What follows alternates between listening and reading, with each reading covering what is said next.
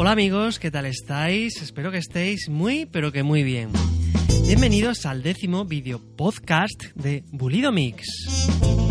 Como ya sabéis, en Bulido Mix reflexionamos sobre temas de gestión organizacional y personal, a veces sobre economía y muchas veces sobre marketing, casi siempre tratado desde el punto de vista de las ciencias del comportamiento.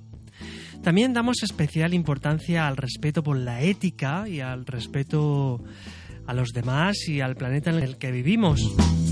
A veces a los profesionales del marketing nos ven como a los demonios de la manipulación y del interés.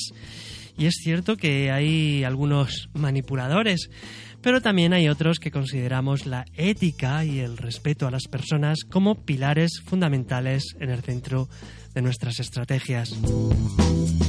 Todos estos artículos, reflexiones y resto de material lo compartimos de forma gratuita en nuestra web www.bulidomix.com y en nuestras redes sociales. Así que por favor suscríbete a nuestra página de Facebook, facebook.com barra bulidomix, a nuestro Twitter, arroba bulidomix y a nuestro canal de YouTube, youtube.com barra bulidomix. También puedes encontrar los podcasts en iTunes y en TuneIn. Así que si te suscribes estarás informado sobre las cosas tan interesantes que compartimos cada semana. Y bien, en el video podcast de hoy, no sé si será por ser el número 10, pero vamos a reflexionar sobre un tema realmente interesante. Es el último video podcast dentro de la serie de los principios de influencia, tan estudiados por el profesor Robert Cialdini y otros psicólogos sociales. Y en él vamos a reflexionar sobre el principio de autoridad y sus tácticas de autoridad. Los títulos son los diplomas, mostrar bienes de lujo, las cosas grandes y este tipo de tácticas. Recuerda que el nudo principal de este podcast lo puedes leer y consultar todos los enlaces y referencias que en él contamos en nuestro blog. De esta forma, la entrada de hoy lleva por título Principios de influencia, autoridad y las tácticas de autoridad. Comenzamos.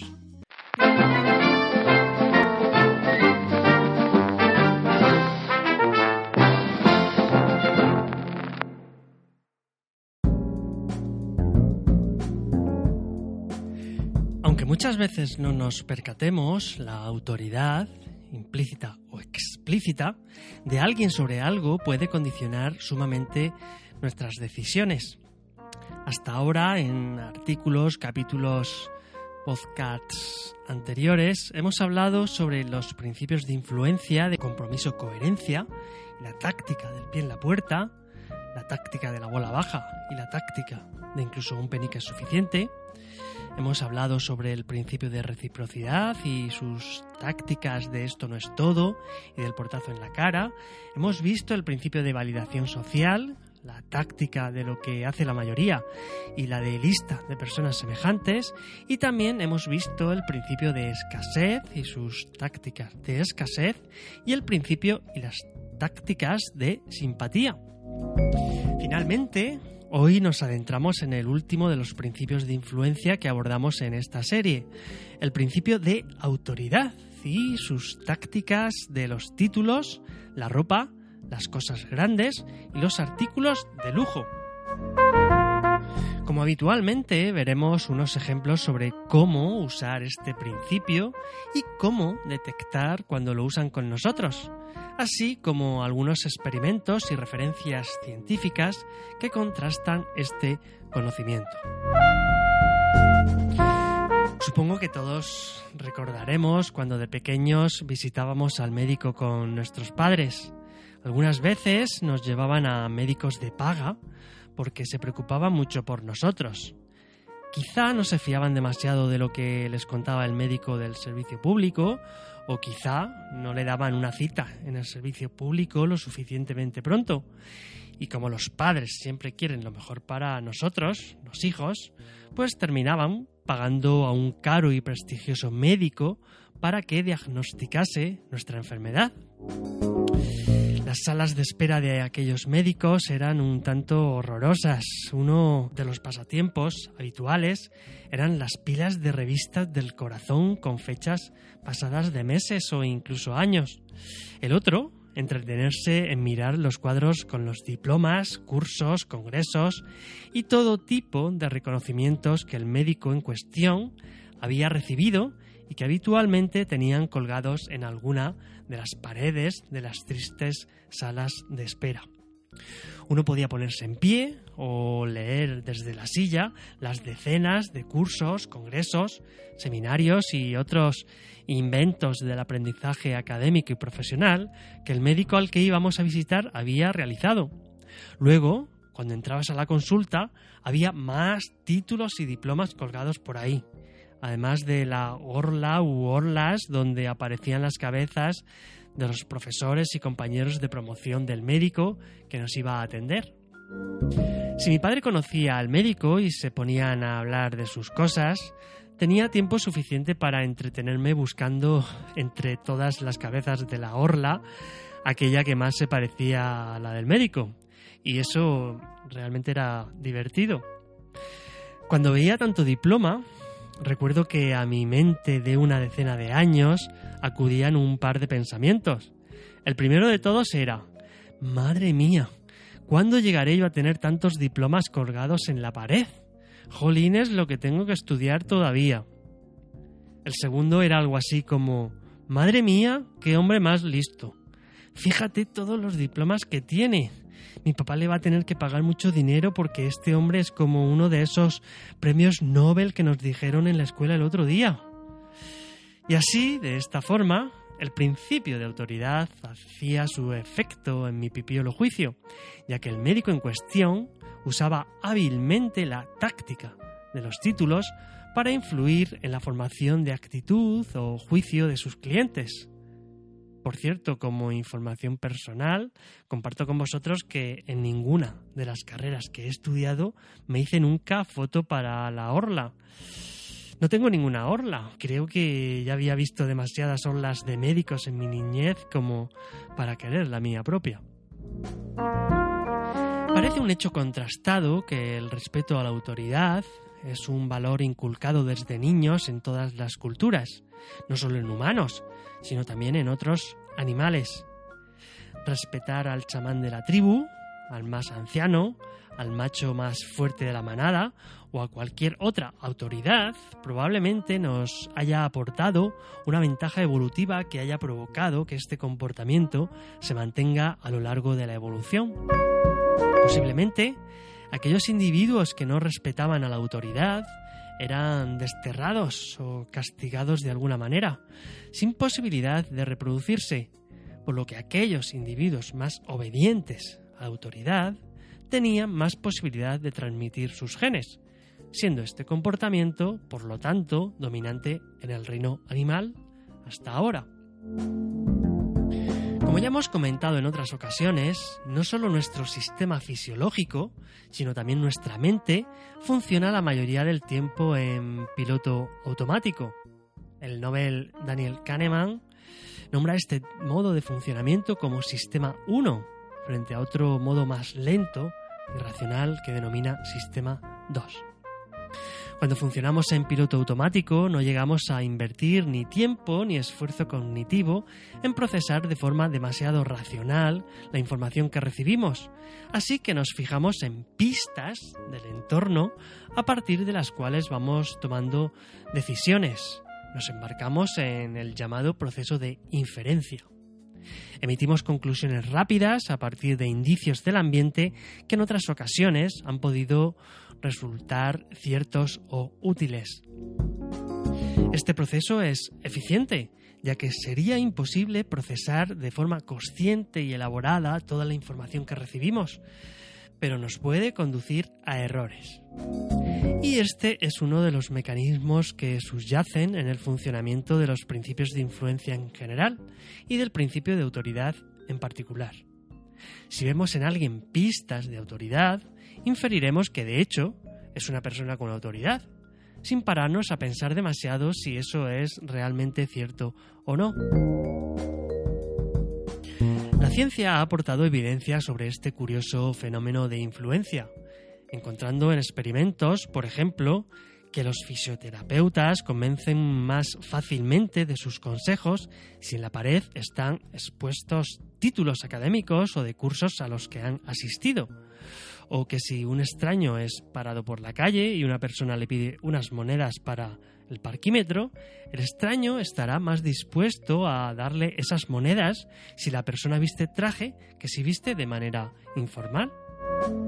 Robert Cialdini referencia un curioso experimento en el vídeo de su canal de YouTube donde habla de este principio. En una agencia inmobiliaria probaron a cambiar el mensaje que la persona que atendía el teléfono decía a las personas que llamaban. A los que llamaban interesándose por un alquiler, antes de pasar la llamada con el agente en cuestión, la telefonista decía algo así como ¿alquiler? Permítame pasarle con Sandra que tiene más de 15 años de experiencia manejando propiedades en esta zona. Si el interés era por comprar una vivienda, la telefonista decía algo así como Le voy a pasar con Peter, es nuestro gerente de ventas y tiene más de 20 años vendiendo propiedades en esta zona. Le paso con él. El grupo de personas que recibía estos mensajes, donde se hacía énfasis en la experiencia, eh, autoridad de la gente, introduciéndolos como expertos, presentó respecto al grupo de control un incremento de un 20% en el número de citas cerradas y un 15% de incremento en el número de contratos firmados. Que alguien se presente como experto puede activar de forma automática el principio de autoridad y muy probablemente nuestro sistema automático depositará en sus consejos y valoraciones una fe ciega respecto a otra persona no aparentemente experta. Es famoso el experimento llevado a cabo por Stanley Milgram en los años 60 en los laboratorios de la Universidad de Yale para llevar a cabo el experimento fueron reclutadas personas totalmente normales a través de anuncios de prensa. Cuando las personas llegaban a un laboratorio, había un experimentador vestido con bata blanca y con aspecto académico que les daba las instrucciones. A los participantes se les indicaba que al otro lado había una persona que ellos no veían, conectada a una máquina que daba descargas eléctricas, que podían producir graves síntomas de dolor y consecuencias muy nocivas. Los participantes eran los encargados de dar las descargas pulsando las palancas de una máquina. Debían atender las instrucciones del experimentador, que les indicaba cuándo y cuánto debían aumentar las descargas. Para vuestra tranquilidad, eh, la persona que había al otro lado de hecho no recibía descargas realmente, sino que era un actor que simulaba mediante gritos un nivel apropiado de dolor en función de la descarga que hipotéticamente estaba seleccionando el participante en el estudio. La mayoría de personas obedecían de forma incontestable al experimentador a pesar de estar escuchando los gritos y expresiones de dolor en muchos casos del sujeto al que supuestamente le estaban aplicando las descargas. Los participantes no eran unos delincuentes ni tenían trastornos de personalidad, sino que estaban actuando bajo la presión social que ejerce el sentirse obligados a obedecer a una autoridad en este caso un eminente profesor experto en su campo, desentendiéndose de la responsabilidad de sus actos y considerándose un mero instrumento al servicio de la autoridad. Ponernos delante de una autoridad parece tener un efecto perturbador sobre nuestro juicio, ya que nos dejamos llevar fácil y ciegamente por lo que esa autoridad nos indique. Este funcionamiento no tiene por qué ser un inconveniente, ya que como hemos comentado antes, parece ser una característica premiada por la evolución. El problema puede surgir cuando inferimos autoridad de forma errónea a partir de indicios del ambiente, ya que personas con falsa autoridad pueden aprovecharse de nosotros. Tácticas de autoridad. Visto entonces cómo nos dejamos llevar automáticamente por personas que aparentan autoridad, nos podemos preguntar cuáles son los indicios que nos hacen pensar que alguien tiene autoridad y por lo tanto podrían ser usados como tácticas de autoridad. El principio de ellos lo llamamos títulos. Los diplomas o títulos suelen asociarse a personas expertas. Que una persona exhiba títulos provocará que el observador infiera que es un experto en la materia y aumentará la predisposición a que sean seguidas las instrucciones del que los exhibe, al ser considerado un experto. Ropa. La forma de vestir también está relacionada con la autoridad.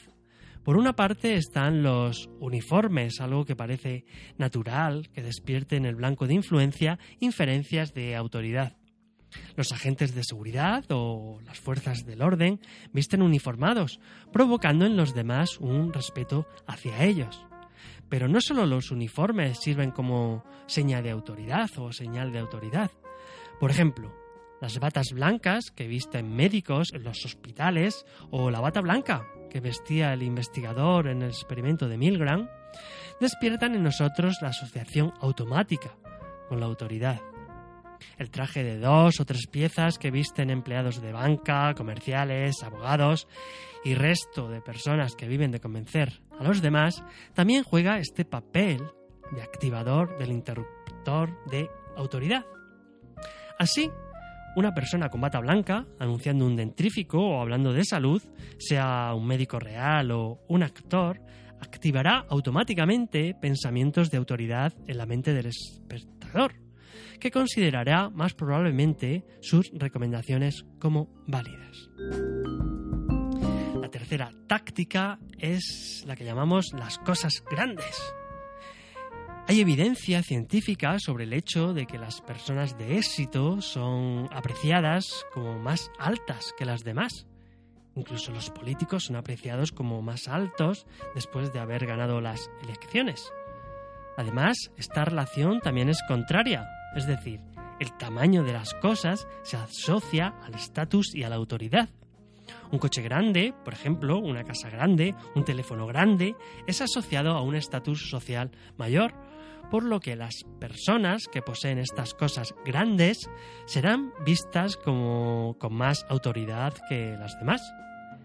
Esto no solo pasa entre los humanos, sino que otros animales también usan este heurístico la cornamenta de los ciervos, las plumas de los pavos reales o las técnicas de erizar el pelo de algunos mamíferos para aparentar o parecer más, más grandes, son usadas como símbolos de autoridad entre los de su especie.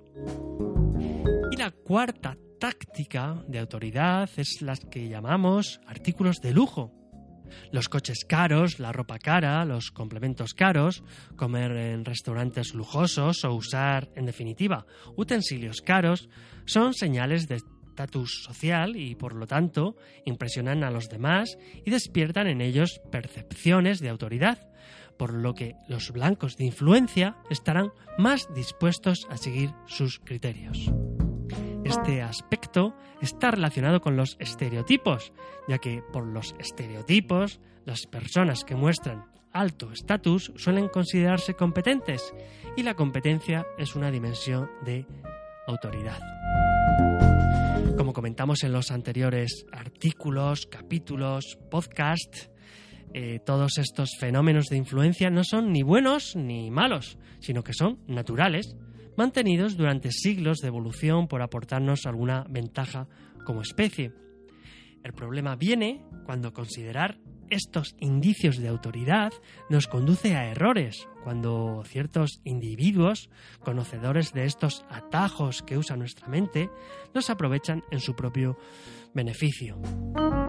En el ámbito de las ventas veremos comerciales trajeados, conduciendo coches caros y con un inmenso y o caro reloj en la muñeca que se les dobla del peso, porque aunque quizá no hayan leído nunca un artículo científico, saben por su trasiego diario que estos principios funcionan. Hace unos meses saltó a los diarios la detención del hispano-venezolano Francisco Javier González Álvarez, por la presunta estafa de unos 6 millones de dólares a una empresa venezolana. Este señor habitualmente se alojaba en el Hotel Wellington de Madrid, al que llegaba en un Rolls Royce modelo Phantom, paseaba a sus clientes en helicóptero y hablaba de negocios petroleros con China, Nigeria y Venezuela. Se dejaba fotografiar con personas de la realeza y ostentaba artículos de lujo por doquier. Decía ser el presidente de un importante holding petrolero, que resultó ser falso. Un estafador profesional que aprovechaba el funcionamiento en piloto automático de sus interlocutores para poner en práctica algunas de las tácticas de influencia que hemos contado en estos artículos y obtener unos cuantos millones de dólares como beneficio profesionales de la toma de decisiones en nuestras organizaciones o como simples individuos que tomamos decisiones en nuestra vida personal, está bien conocer estos principios de funcionamiento. Conocerlos nos permitirá detectar aquellas ocasiones en las que nos estamos dejando llevar por indicios del contexto que quizá no sean del todo ciertos, evitando así la toma de decisiones poco acertadas que podrían conducirnos a situaciones de infelicidad en nuestra vida. ¿Recuerdas algún caso especial que quieras contarnos? Por favor, si es así, cuéntanos tu experiencia. Escríbela en los comentarios del post o envíanos un email a bulidomix.gmail.com. Estaremos encantados de comentarla contigo en los siguientes artículos o podcast.